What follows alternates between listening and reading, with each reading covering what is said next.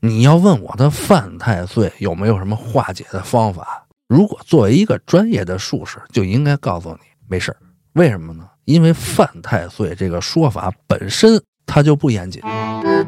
欢迎大家收听由后端组为您带来的邪事儿栏目。喜欢听哥儿几个讲故事的，可以在微信公众号中搜索“后端组”来关注我们，里边有小编的联系方式，您可以通过小编加入我们的微信群，与我们一起聊天互动。大家好，我是主播小黑黑，哎，大家好，我是杰哥。杰哥过年好啊！过年好，过年好，这还没过呢，快了啊！啊，录的时候还没过啊。听的时候差不多了啊。对，今儿就咱哥俩了，二人转了。是啊，年底大家都忙，年会啊、抽抽奖啊、年终奖什么的，先揣兜里啊，忙一年了，是吧？最近不有一电影吗？啊年会不能停还是什么哦，么？我我看看那那什么大大鹏那个，啊，弄得好多单位都不好意思弄了。也也有也有啊，但是这咱咱今天咱们不先先不说那什么啊，下一期啊，咱们先下一期打一预告啊，下一期咱们就聊聊这个年会啊公司的这件事儿哦，还有年会呢。啊，对对对，最近接触了一些奇葩的案例啊，这个哦下一期的预告啊，下一这期还没录完呢，下一期的预告了，我咱们今儿这期呢，主要是聊聊新的一年来了，是吧？太岁们该换班儿了。啊，最近也经常有一些这个朋友啊、客户啊问这件事儿。其实我想了想啊，咱们关于过年这件事儿，咱们有很多的这个传统习俗风俗断档了。大家总说这个年味儿越来越淡了，越来越淡了。对，其实，在我们这个领域呢，也有很多和这个过年相关的一些内容。你说它是风俗也好啊，是一些这个宗教信仰、民俗习惯也好啊，市面上这个说法不一，对吧？有很多种。像你刚才说的这个啊，太岁是一个方面，我捋一个顺序吧，有这么几点啊，跟大家聊一聊。第一个呢，其实咱们就先说这个年。嗯，首先，我们从理论上面，我们知道年是一个这个计时的单位，地球公转一圈为一年。当然，这具体的这个时间的记录上，也就是历法上面啊，我们分为很多种。比如我们耳熟能详的，对吧？我们现在用的是公历，嗯，也就是阳历。然后呢，听老人们经常说啊，阴历。农历哎，你看这里就有一个偏差，这俩不一样。农历和阴历是两种历法。嗯阴历呢，就是太阴历，也就是月亮历，它以月亮的这个潮汐的周期来记。现在也有沿用这个纯阴历的一些地方，当然主要实际上是一个这个也不叫一个民族吧，就是伊斯兰教的范围内，它用的还是月亮历、太阴历，是纯阴历。那个时间和咱们的偏差就比较大了。可能咱们听众中也有这个穆斯林，穆斯林的传统的这个新年，你看他的新年，每年，哎，错一段，每年错一段，他最终这新年这一个周期，可能这一年的各个月都有可能是新年。嗯但是咱们公历那就不用说，咱们一月一号元旦，对吧？叮叮当，叮叮当，那个新年。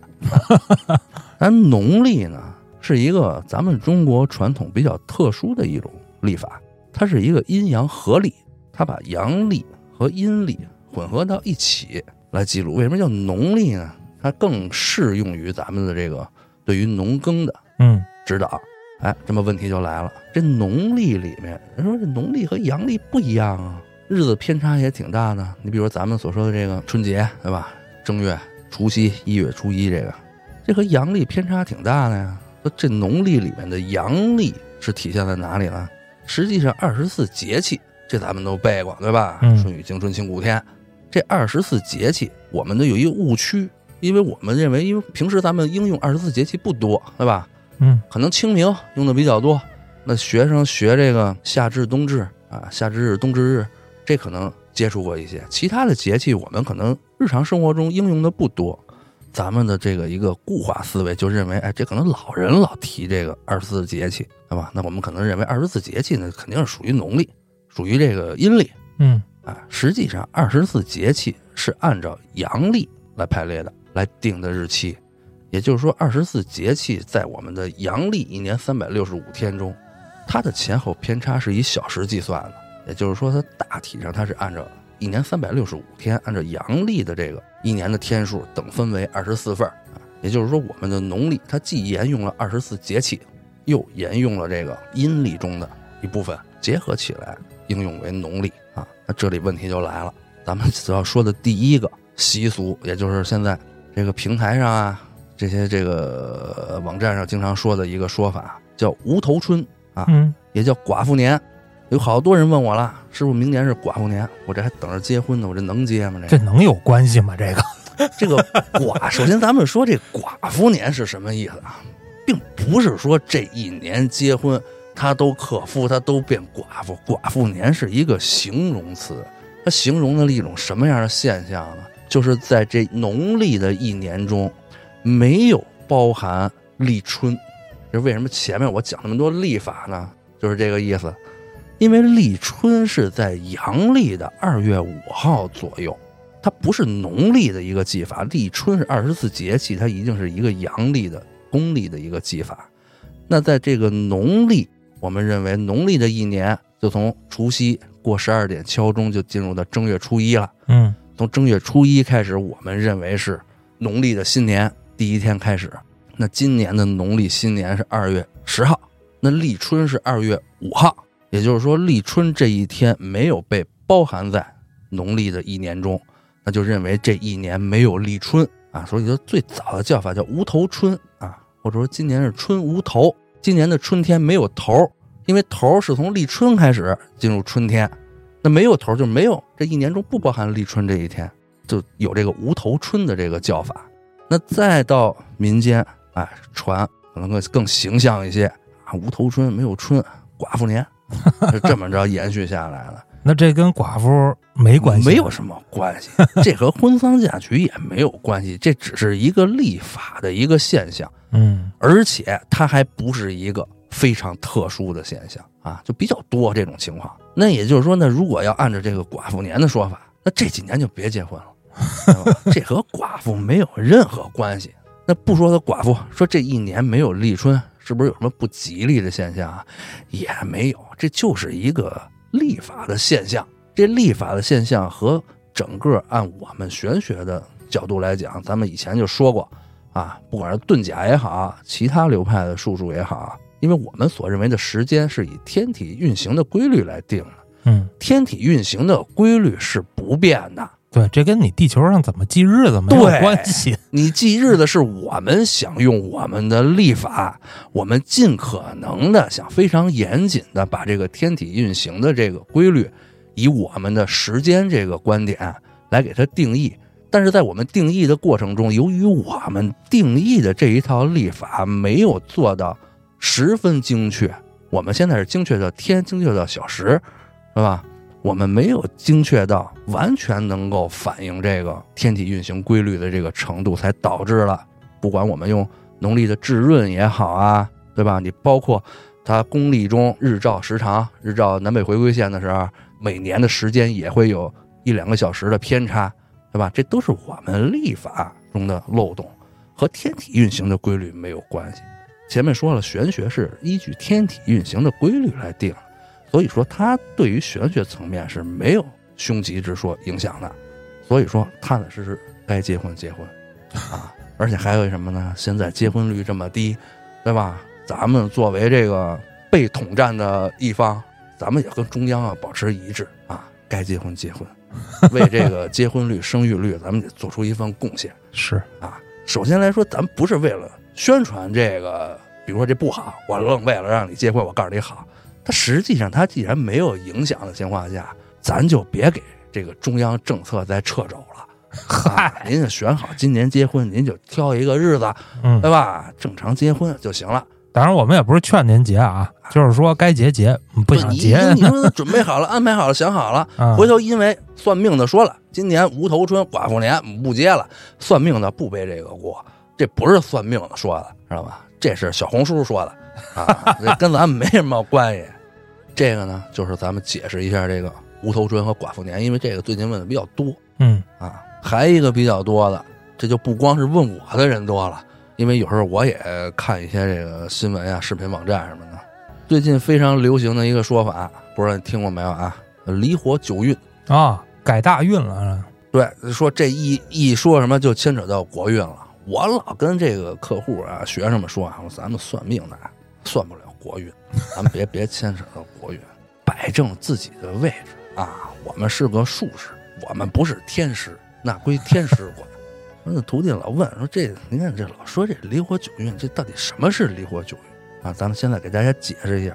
首先，这个九它是一二三四五六七八九这个九啊，但是这个九不是一个量词，它是第九的意思。你可以理解成这是第九个运。那这第九是从哪儿来的呢？可能听过课的一些朋友知道，在遁甲中九宫格嗯八卦大家知道，但是八卦应到九宫里面，它多了一个中宫的五，也就是加上这个中宫八加一啊，九宫，正好这个离位八卦中的离卦在九宫中的数为九，七对八艮九离门，哎，它是第九个卦，也就是第九个运。那这第九它是按从哪儿排的这个第九呢？那咱们从头简单跟大家说一下啊。首先，大家可能听说过六十甲子，嗯也叫六十花甲子。我们的纪年方式用是用天干和地支进行组合。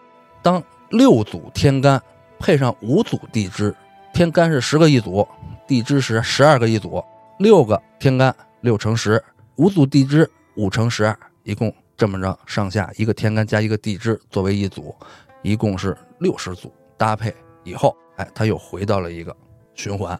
这个可能有点儿这个因为咱们是一个这个有点难懂啊，咱们音频节目？啊这个能还了还了，对吧？或者大家百度搜一搜，有那种图表，对我简单点儿跟大家解释，就是这天干有十个，地支十二个，然后他们一对一这么排，这样你地支不就多出两个吗？哎，然后这会儿这下一组的天干前两个就补补到到这前两个上，哎对，所以说它到后边就不是完全跟前面一样的一对一，就等于是天干循环六次，地支循环五次，对，等于到第六十个组合的时候，它又对齐了，头尾又对齐了，对，这就为一个花甲子，对吧？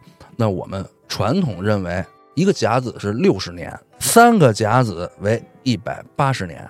那我们传统认为，每一百八十年是一个大运的轮回。嗯那问题来了，这一百八十年应到刚才我说的我们九宫中的九这个数的话，那也就是说一百八十年除以二得九，对吧？或者说一百八十年除以九得二，每二十年为一运，这一百八十年才能轮完这个九运。哦，就是这一下就二十年，对，一下就二十年。哎，那还得再拆分一下，因为每一个甲子这六十年中，它分为六旬。旬这个词可能都听过，咱们一说这，哎，年近七旬，对吧？嗯嗯嗯，六旬老者。刚才咱们说了，咱们的干支纪年是以天干配合地支的组合两两对应来记录的。那天干有十个，甲乙丙丁戊己庚辛壬癸这十个天干，配上十个地支，子丑寅卯辰巳午未申酉，十对十，戌亥甩出去了。嗯那这个十对十的组合，我们认为叫一旬，也就是天干的每一次循环为一旬，正好是十年。那一个甲子中呢，就有六旬。刚才说了，一百八十除以九，每二十年为一运，也就是说每两旬为一运。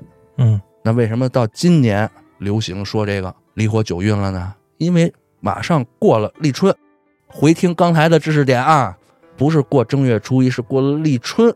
按干支纪年来说，就进入了辰年了。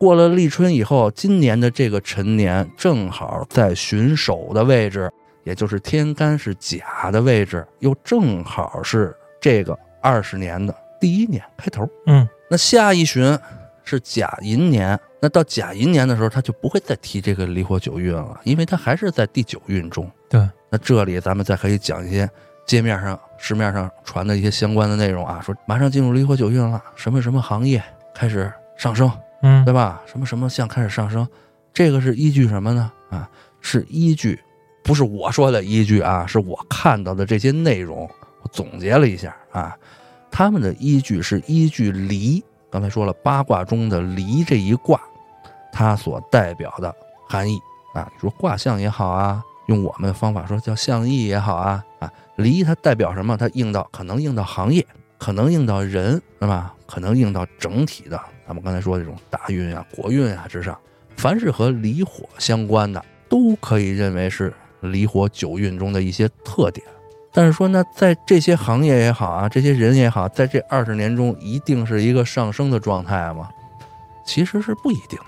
嗯因为离这个卦，八卦中的离卦本身它的五行属相属火，火在我们的传统五行的相意中，火本身它就主上升，也就是说，他们所判断的这个上升是应该是趋于火本身，也就是我们认为的火德。五行都有五行之德，那火之德就代表了上升，代表了能量啊。如果你把它放大到火这个五行来看，那这离卦这二十年，离运这二十年，那整体都应该是一个上升的，才符合这个离火的象意。那咱们这大 A 有救了呀，杰哥。呃，这这个是，反正是老有一些客户说啊，说我这这叫什么？他们管这叫什么五毛党什么的。啊，我倒不是说为了去凑这个和中央高度保持一致啊，我连党员我都不是，这居委会老不让我入党。就是说，这个离火这个上升，是因为火上升，所以它整体都会上升。当然，你可以把这个离卦的象意再去给它具象化、具体化，对吧？我看有一有一说说这个演艺类、文化类啊，实际上这也是火的一个象意，对吧？你看红红火火，它很外在，表现性很强。嗯那它和水相比，水是包容、内涵，代表了深远，对吧？它代表了有深度。那火呢，一定是热情、张扬、，open，显现，哎，open。所以他们把这些项应到的这些行业呢，哎，那肯定咱们说这个演艺业、文化业、影视类的，对吧？它都属于这种外显型的行业。那也就是说，除了这些行业以外，其他外显性的行业，那在这个离火年中啊，其实更专业的说法叫合，它相合。啊，离火为火，那这些行业都属火，那它为相合。那当然，我们说相合是一种比较好、比较有助力的一种状态，它总比相克嗯要强一些，对吧？但是你说相合，他就一定说这能到什么程度吗？那别到时候一说啊，说杰哥说了，也别不是我说的啊，说这个算命的说了啊，说这个离火这二十年，咱就得拍电影去，那您赔了别找我啊。我只是说它和这个相合啊，嗯或者说如果你有二选一的情况下，各项条件，我老说要一定要条件的符合，条件的匹配，这是一个客观要求。哎，如果说你有两个项目，客观条件，资金也好啊，对吧？等等这些全算上，这些客观条件都差不多的情况下，如果你要选的话，那我建议你选和它相合的这种行业。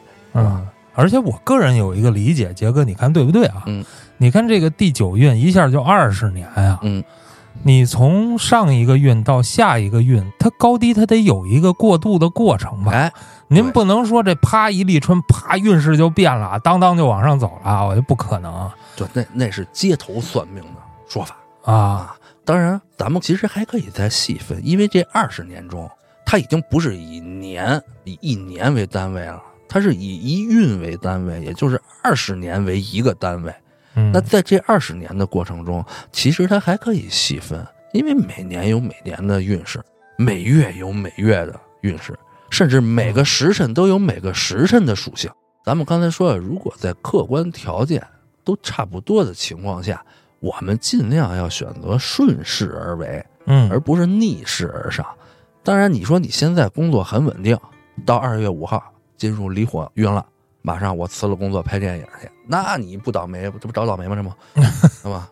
这就有点扯了，知道吧？但是你比如说，哎，我今年大四实习毕业找工作，当你很迷茫、没有方向的时候，往这儿贴一贴。哎，我可以啊告诉你，今年离火运可能更适合这个方向。然后你看看你的备选方案里面，哎，有没有比较贴切？这是一个指明道路、指明方向的一种过程啊，而不是一个非常具象化的判断。嗯，也就是说，在我们的遁甲这个领域，我们是不太讲这个的，知道吧？我们都是一事一办，具体问题具体分析。咱们换一个角度去理解这个离火九运啊。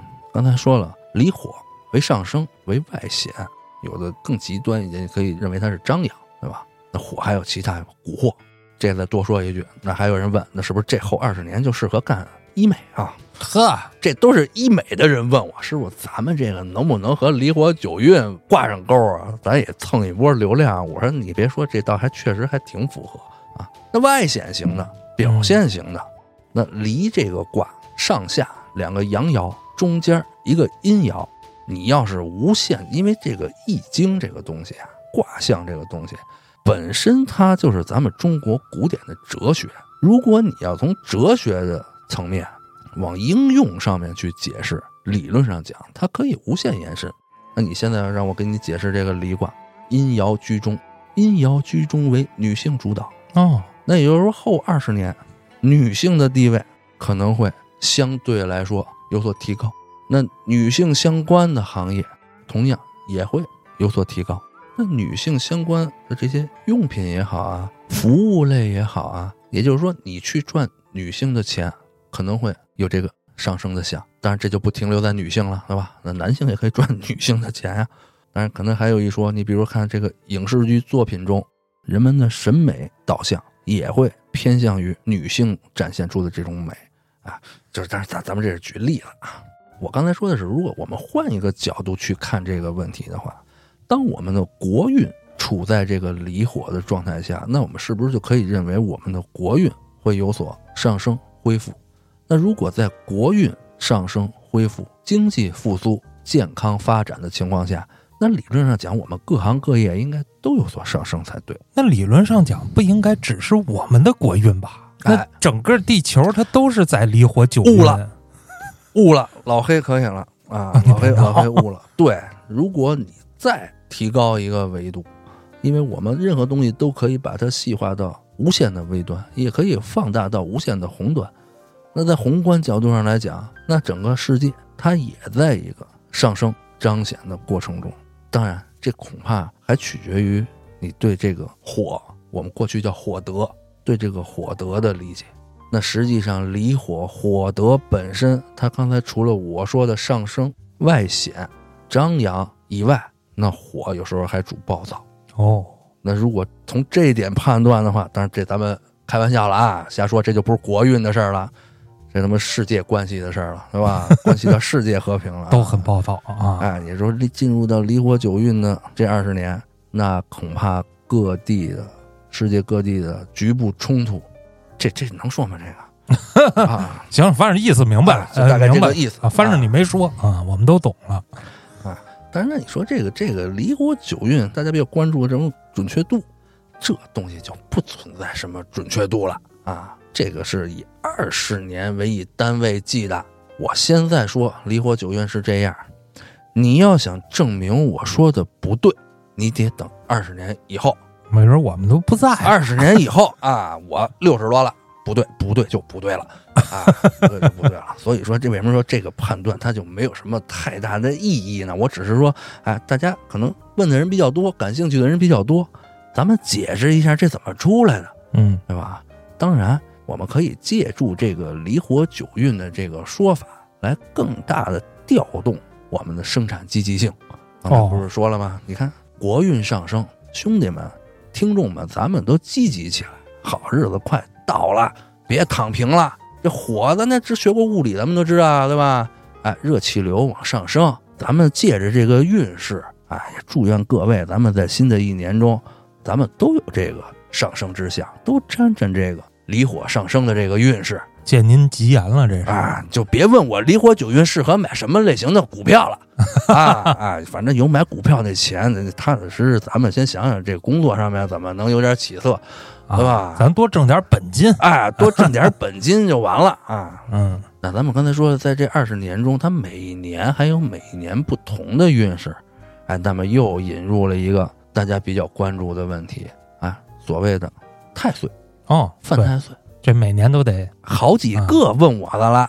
我们这可能有一些听众知道，我们这个工作室有一个这个我们这个工作室的老助理老曹啊，曹总，曹老板，曹老板问我，这马上明年龙年啊，说这个属狗的和这个龙年可犯太岁啊，我这用弄弄不？哦啊，我说没事啊，没事不用弄了，没事我说回头到时候。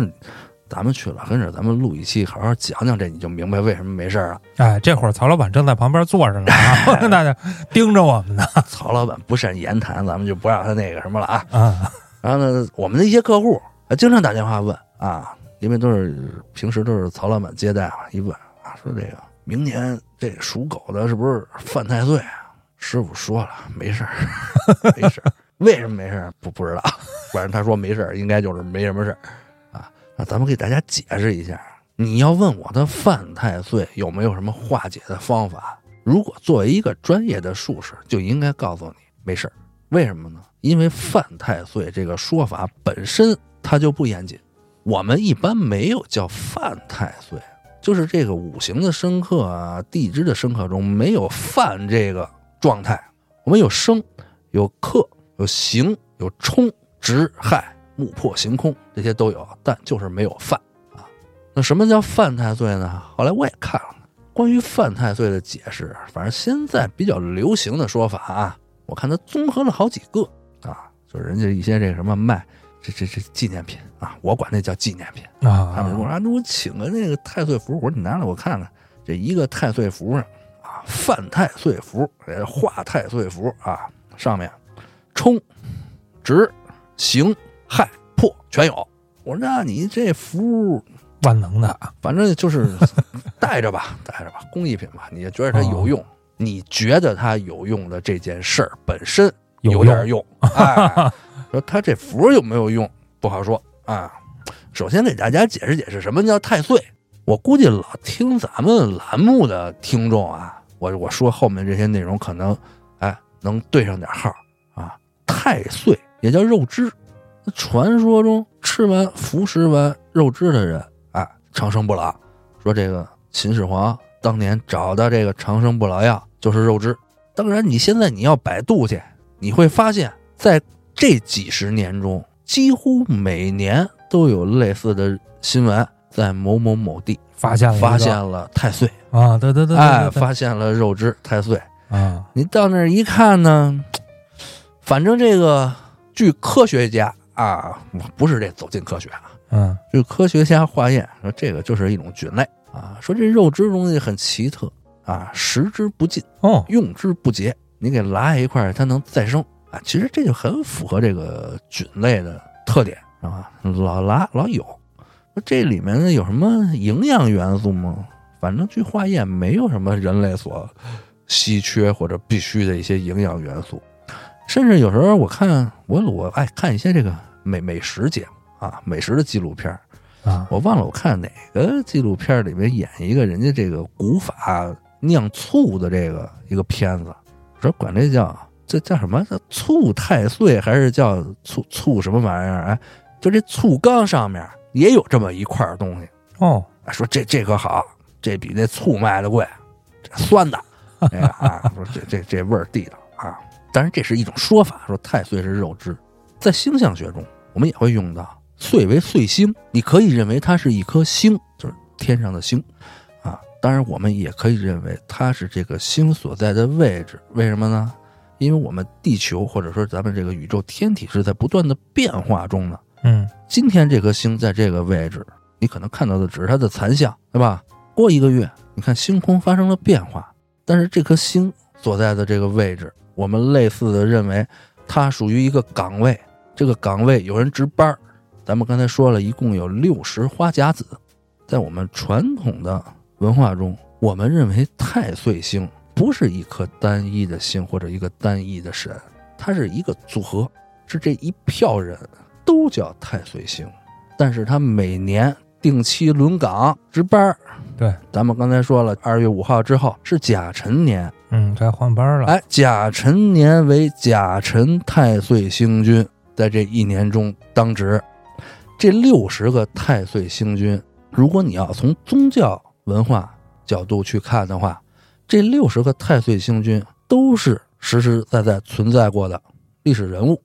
那甲辰太岁星君为李成大将军啊。当然，这里其实有一个问题啊，因为可能老听节目的观众知道我是学考古的，嗯所以我有时候判断分析这些问题，我经常通过这个历史唯物角度的主义来判断这个问题。这六十个太岁星君啊，我还都去查过出处。我很负责任的告诉大家，基本我是都没查着嗨，啊。但是你你如果你要去百度，那写的官职、籍贯、生平，那写的有模有样的啊。我问我徒弟，我说你看这李成大将军，明年正好是太岁，这个明年是甲辰年，对吧？甲辰太岁星李成，给你留作业，你查查李成，给我查，全是这个百度上面这个写的这些。你说这这挺详细的？我说是。我说如果我们现在啊，它上面写着这个人是元朝人啊，如果我们想知道这个人的生平，我们应该从哪儿查呀？你别告诉百度啊！你既然说他是元朝人，那都封为星君了，李成大将军。那我们要查这个人的生平，我们首先要去找原始啊。但是你去查原始，这个人连列传都没有。当然，我们并不是说这些人全是虚构的，因为你如果看这个六十太岁星君的这些简介、这些介绍，你会发现，其实这些人在他们所处的历史时期中，他不是我们传统意义上讲的文化名人。嗯那你比如说明朝的这些皇帝啊、宰相啊、大将军啊、有战功的人啊，这些可能在我们的历史长河中啊，他有比较深的烙印，历史课本中可能都讲过，我们的成语故事中可能都提过。哎，但是这六十个太岁星君没有啊，它主要以明代或者元明时期的人物占主导居多。这六十个太岁星君里面，最早的有三国时期的。啊，有三国时期，但是在《三国志》中我也没有找到这个人的列传啊，因为他当时以他的介绍呢，这是一个东吴的一个我们同行，这个人会推演，啊，会奇门术数啊，但是在其实你在我们这个奇门的这个传承领域中，我还真我也没听说过这个人，他不像那个你。咱们这个《吊叟歌》里面写的这些，对吧？子牙呀、张良啊，哪怕这个诸葛武侯什么的，这都是在我们这个领域中大咖啊。但是这个李达这个人，反正至少在我们这个领域中不太清楚。但是他的简介中确实是他是当时东吴的一个，就类似于我们这种行业术士啊。说孙权出兵什么都得让他给推算推算哦，啊。说这最早的人物能到三国，但是就这一个。啊，再往后，宋代的也有，很少，绝大多数都是明代的。那为什么以明代的居多？我很负责任的告诉大家，就是因为《封神演义》这部小说，《封神演义》这部小说成书于明代，啊，所以这个作者对于明代的这些，用现在的话来说叫网红，对明代的这些基层官员。了解的信息比较多，在之前的呢，他不是说不了解，是因为在道教的神仙体系中，他也有级别之分。这个六十甲子，也就是这六十位岁星的级别，没有到那个高度。哎，那咱们这会儿咱们先闪回一下啊，咱多插一句：这六十甲子归谁管？他们得有一个头啊。对呀、他们也得有一 leader 啊。他们这 leader 你可能知道，嗯咱们小时候可能都看过这个电视剧《封神演义》啊《封神榜》。是《封神榜》里面封了，谁管他们？是谁呢？是纣王的长子，纣王的长子殷郊哦，啊，太子，商朝最后一个太子殷郊。其实咱们小时候看的那个电视剧啊，那，咱们这里这个额外的吐槽这么一两句啊，我们总认为啊，这个九九零版的这《封神榜》经典，对吧？说这八八几、八三版、八六版《西游记》经典，我们总认为那会儿拍的是经典，但如果单从内容上来说，其实那个年代拍的这个内容，反而不如我们近期的这些影视作品改编的内容方面严谨。因为我当时我小时候我就有这么一个印象嘛，这纣王这俩孩子，一个好一个坏，有一个拿那个阴阳镜那个，那就是坏的，被这申公豹给劝降了。啊，这这那赵人啊，赵黄飞虎什么的。然后呢，他的那个弟弟是好人，拿一翻天印。实际上这哥俩都叛变了，都叛变了。为什么这俩被《封神榜》封神了呢？就是因为这俩当时哎说是纣王昏庸无道，对吧？把这个姜王后给宰了，说准备把这俩孩子也给宰了，啊，一股风从刑场给这俩救走了。这俩哥俩一人一个，赤精子一个，广成子一个。赤精子把这个老二殷红这弟弟给带走了，教道法去了。广成子把这个老大殷郊给带走教道法去了。最后这个姜子牙出兵的时候，这俩都说行了，到日子了，去帮你姜师叔去吧，给你母后复仇去。这俩都说咬牙切齿啊，没问题，我就办他，倒反朝歌。这两位金仙把这洞里的法宝翻天印、阴阳镜，还有一些这个护甲什么的。全都给这哥俩了。临出动之前，这其实你看翻看这《封神榜》原文去啊，这两段其实差不多啊，就改了个名字。说等会儿你说话算数不？我这好东西，这法宝可都给你了，你说话算不算数？这这你用人不疑，疑人不用。你倒也可能掐指一算，这俩可能有点有点灾难，哎，有点有点要要有点劫难。说别硬到这儿，是吧？你别那个画师前言。这俩一个说的是您放心啊，我要说话不算数，我灰飞烟灭。嚯！另外一个，哎，我受这个离楚之恶，离就是离地的离，嗯，锄锄头的锄，离锄之恶。结果这俩下山呢，就碰着申公豹了。申公豹说：“嘛去？我帮姜师叔去，我揍我爸去。”深大忽悠啊！说你你这别人都能揍你爸爸，你不能，那是你亲爸。说你师傅能教你去打你爸去吗？那叫什么师傅啊？还说你把你爸打了，是给你母后报仇了。你把你祖宗的这个家业都给毁了呀？你对得起你祖宗吗？这俩一听，我操，是啊，哪有师傅这么教的呀？说那听您的怎么着？听您的，赶紧，我再给你请几个高人，啊，帮着苏护去打那西岐去。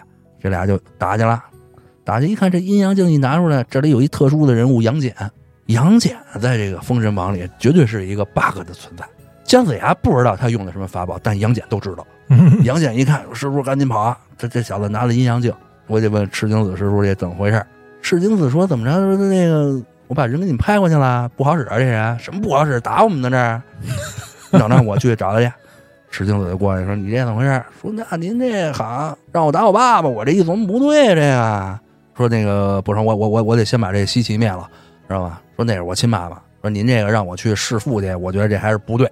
说那你说了，你这个灰飞烟灭，然后就噗，不是说我这还 我这人我怎么能灰飞烟灭呢？不信，哎，就就反正就简单说啊，就请来什么东西给这老二放到这个太极图里面。这太极图是一个法宝的是什么呢？具象化，想什么成什么。进入到太极图里，就引诱他想他这誓言。他一想，哎，倒反这个西岐。帮朝哥就打西岐就灰飞烟灭，这一想，叭，灰飞烟灭了。呵，老大这个泥犁之恶呢，反正简单说啊，最终他就被这俩山给夹一块了，露一脑袋啊，啪，这锄头犁，啪一下，脑袋给弄下来了，泥犁之恶。然后最后封神的时候呢，啊，就说这俩人虽然是画师前言了，说没有去那个帮西岐倒反西岐，这个掉炮往里揍了，说但是呢。咱们老说申公豹是大忽悠啊，说申公豹其实说这话反正也没什么错，哪他妈是亲爹那个，嗨，他要全错他也不能信呢。说你这弑君弑父也不合适，嗯，说但是呢，你俩这个多少占个凶星，太岁星是凶星，就打这儿来的，就认为这俩反正是不是什么好人，不是什么好孩子，说了不算，算了不说啊，最后受这个。这个泥犁之恶呀，这灰飞烟灭，受这个结束。说给你俩一个改过自新的机会。说你让这老大干嘛呢？你就管这个值岁之神，这六十花甲子都归你管。每年一个人跟着值班，你干什么呢？你就观人间善恶啊。但是他没有告诉你说，你观人间善恶，你有掌握这个生杀大权？那没有。观人间善恶，汇报。你只能看，反正。对你只能看遍人间善恶，给你六十个兵啊啊，每年有一个值班看着人家，你一个人就管一年，这行这上一歇五十九，这个哎对，但是你理论上讲，这个岁神啊，岁星是上一歇五十九，嗯，这岁神反正你说这个每年一个。岁星跟着值班，你说你用不用？领导看看这，反正他也没具体说啊。反正咱们想说的是，这个凶星的由来是因为这俩人在这个《封神》的这个原著中不是推正面嗯啊，而且也有很大的杀戮。但是说，就是因为给他封这星，就认为这星是凶星，这个也不是特别客观啊。而且这个星的职能，咱们刚才说了，是观人间善恶，类似于地府的判官似的。那他最初的意思是告诉你，每年都有岁星在天上值班，你别干坏事儿，干坏事儿遭报应，而不是说这颗星是凶星，你跟他相冲，你今年你就倒霉。初衷不一样，对吧？那换句话说，摄像头哎，你只要不干坏事儿，啊，对吧？或者你行善，你当然一样，你我不干，我还干好事儿呢。你嗯干好事儿，他还保佑你，啊，对吧？咱刚才说了，那你说他，他说这人他有不良记录啊，这个这这殷家这哥俩，啊那，你说他跟这儿盯着，因为有这种解释啊，就以前跟人掰扯过啊。我说你看他只是观人间善恶，不是凶星啊。然后人家解释这俩以前他就说了不算，算了不说啊，对吧？你这要跟他犯冲，他不得给你穿小鞋吗？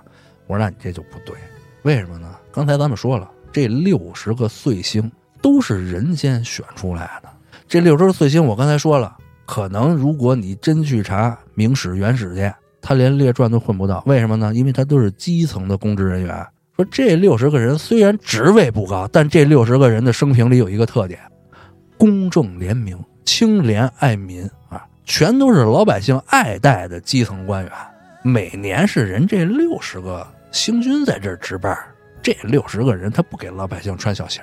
也就是说，太岁星，你看这些清正廉洁，呃，这这个爱民如子的这些基层官员，你要非说他是凶星，我觉得这也有失偏颇，是吧？至少你不知道他的由来。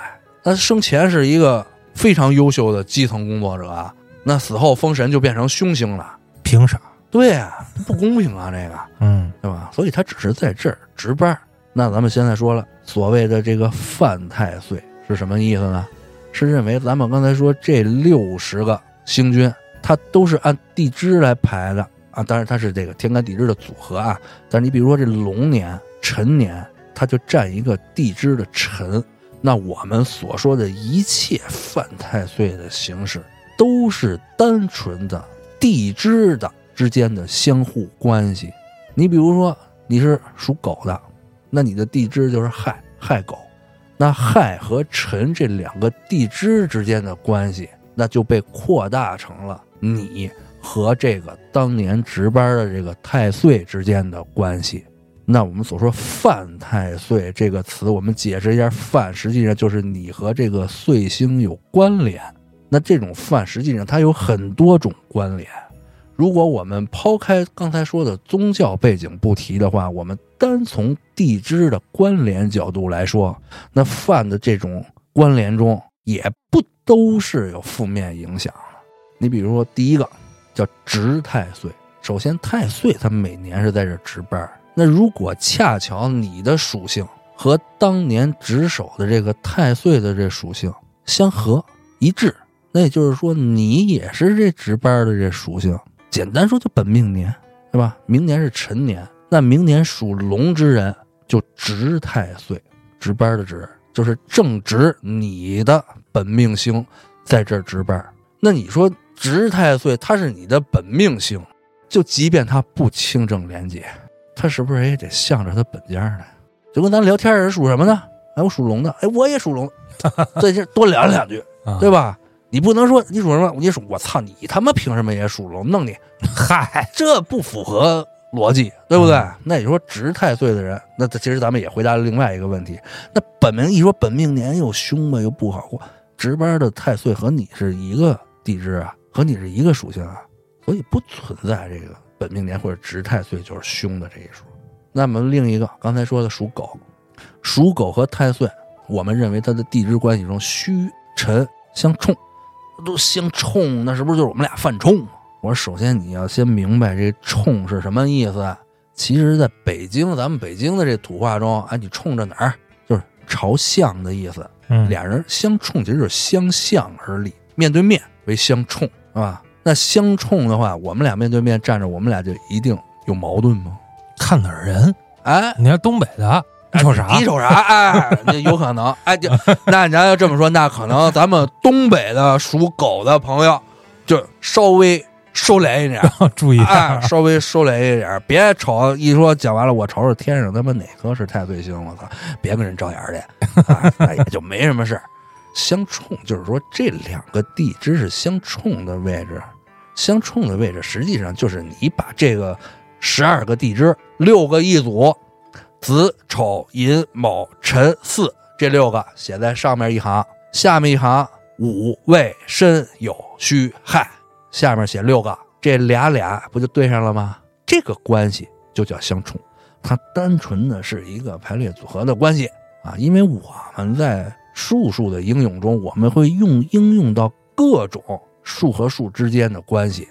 这个关系你不要说很单纯的认为它就是凶吉的关系，它没有凶吉的关系，它只是一种关系。嗯，你非要去解读这种关系，那你说相冲到底是凶还是吉？不一定，至少在我这个层面，在遁甲这个层面不一定，但是可能在八字命理啊更底层的一些这个认知上面，那相冲啊犯冲，犯冲你得画画太岁。那你告诉我，戌这个地支和辰这个地支犯冲怎么画？买符呗。嗨，啊，买你俩符呗。你是犯冲，你得买我一，买你一符，你是属狗的，他也是属狗的，不能你买一符，你这是属狗，带上这符你就不属狗了。你只要属狗，你就是虚狗，虚狗和辰就犯冲，再有符他也犯冲，知道吧？这是相冲。还有一什么呢？相刑，刑事的刑，刑罚的刑，刑拘那个刑。相刑这个稍微有一点特殊，而且呢，我看了看人家给我发的那些，您看看这个太岁符什么的，哎，还真是，还真有印的不一样的。嗯因为相刑在我们传统的地支相刑中啊，它本身说法就不一致。但是主流说法，我们认为辰这个地支是辰辰自刑，辰和辰自己行自己 这自己弄自己是吗啊，？这这这个你说说自己跟自己找别扭，你就这么说也行啊。主要是说这这地支这相刑，因为相刑它不是一个简单的一对一的关系，它是一个复合的关系啊。当然，这个因为咱们也不是讲课，咱们就是讲常识，咱们不就不讲太深入，简单说，地支里面会有三合、三会这两种格局。当三合、三会同时出现的时候，也就伴随着刑这个格局去出现了。我们常见的子卯互刑，属鼠的和属兔的这俩互相刑啊。然后到辰这个地支，它属于辰辰自刑啊。辰辰自刑的话，也就是今年刑太岁的属性还是辰。这还是本命年。哎，那你说他值太岁，他也刑太岁。刚才说了，冲、刑、值，还有一个亥。亥是什么意思？你可以理解成克，但这个克不是五行相克的克，它为五行的能量场的一种损失。也就是说，五行相克本身它会有能量损失，但同时五行相生也会有能量损失。这个咱们的女同志生完孩子，她身体比较虚弱，也就是她的能量损失了，转移到孩子这儿了，对吧？那五行相生、五行相克都会产生损失啊。所以说，这个害它不只是相克的意思。那我们针对到今年来说，那与辰相害的为卯，辰卯相害，也就是属兔的为亥太岁，那这害到底害什么了？就是一种能量损失。那是好事儿坏事儿呢？这种能量损失，你要按传统凶吉来说，恐怕稍差一点儿但是你要按咱们现在的观点来讲啊，那损失的同时，你和这个太岁和岁星之间是有损失的，那我们还可以用其他的能量再补回来，它是一个循环的状态。这个满招损，你只有满的时候到极限了，那你自然而然的就开始往下走，开始损。损并不是一个非常不好的状态，啊在中医里面有相当大一部分情况是需要吃泻药的。啊，还有放血，对啊，这就是因为你太满了嘛，你需要损嘛。当然，这个损它是五行能量的一个正常的一个变化过程，并不是说你这个卯辰相害，那属兔的人在明年就都是这个一蹶不振啊，相损不是这个意思啊。那除了相害，那可能还有相破。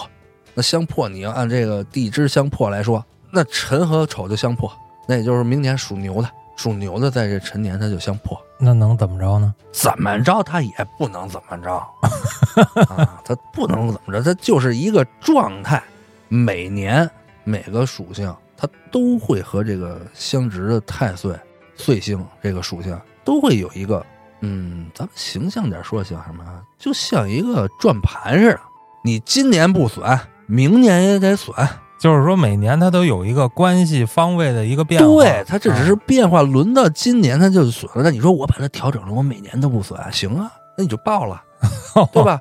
该往下卸的时候，你就应该往下卸。你说我该卸的时候我就不卸，我还补，最后就一气球你就炸了啊！那你说我所有的这个我认为对我不利的，我都给它避开，那你就全对你有利了。那刚才咱们说了，行这个状态是怎么出现的？就是因为三合三会了。你太顺了，往下拉了你，不往下拉你，您就冲出去了，飞出去你就你就没了，对吧？所以那你说这用调整吗？我认为没有必要调整。杰哥，这话可不能乱说呀，这这好些地儿都挣不着钱了，得罪点同行嘛。反正你靠卖太岁符的那个同行，我也不怕得罪啊，称称不上同行。就是说，你在这个每年值太岁的这个过程中，如果你遇到了具体的事情，对吧？你说我们进行调整，我认为它是有意义的。但如果只是因为我们这个地支相互的这个影响的这状态，以年来算的话，按照我们到这一年我就怎么调整，不是不能调整，可以卖您点福。但是你告诉我说，您说，哎，我今年我冲太岁，您这给我画完了，我这今年我怎么脚还崴了？管不了，这福管不了这事，没说吗？这就相当于一碗热汤面，对吧？你说我拿着这符，我感觉，哎，我今年可能能顺，你要有这感觉。这感觉本身对你是有助力的，这符的作用就是让你能够产生这种感觉就可以了啊。你说它能解决什么具体的事我认为不能。那不用带符，带个吉祥物啥的，你就自己想 就可以啊。冲太岁，你脑子里一想，扯淡，行了，可以了，过去了。这和那符一样啊，这就可以了。这是一个自我意识的开光啊，等于你这扯淡这两个字在你脑海中。你自己画了一个无形的符，布了一个无形的阵。嗯，反正咱这一句话，人家符卖不出去了，顶多挨点骂。但是我觉得，对于咱们听众各位来说，嗯，有用。你请了一太岁符，你心里还老嘀咕：“哎呦，我这一符行吗？这个够使吗？这个我冲太岁，我媳妇儿害太岁，回我们家孩子还那个什么破太岁，这一个符可能不行啊。”你要这么想，那一个符它肯定没用啊！当然，同行可以告诉你，请散，嗨，请散啊！但是，所以这就是说，为什么说人问我说这个属狗的，我今年这个冲太岁怎么弄啊？我告诉你，没事儿，没事儿这俩字儿的本身就顶一符。嗯，当然，如果说你越信任我，那这个符的能量，我认为它就越足。所以，听众朋友们，如果有这个咱们这个所谓的犯太岁的这几种啊。冲刑迫害，问小编，小编就告诉你，杰哥说了没事 你把这没事截个图，对吧？截个图做成屏保，没事没事这年就过去了，好样的，谢谢杰哥。当然，主要咱们这个言归正传啊，不是说杰哥说这个过年了给大家解解心宽啊，没有没有，咱们还是真的从理论的角度告诉你这个东西是打哪儿来的，对吧？当然，最终还是祝大家啊，提前给那个咱们听众朋友们拜个年啊！希望大家在这个新的一年中啊，咱们都走这个二十年的离火大运啊，全都沾这个离火九运的光，咱们上升。行，那今天咱们这节目就先到这儿。杰哥预告的那个什么职场啊，什么这个年会啊，下期咱们再聊啊！我是小黑黑，咱们下期再见。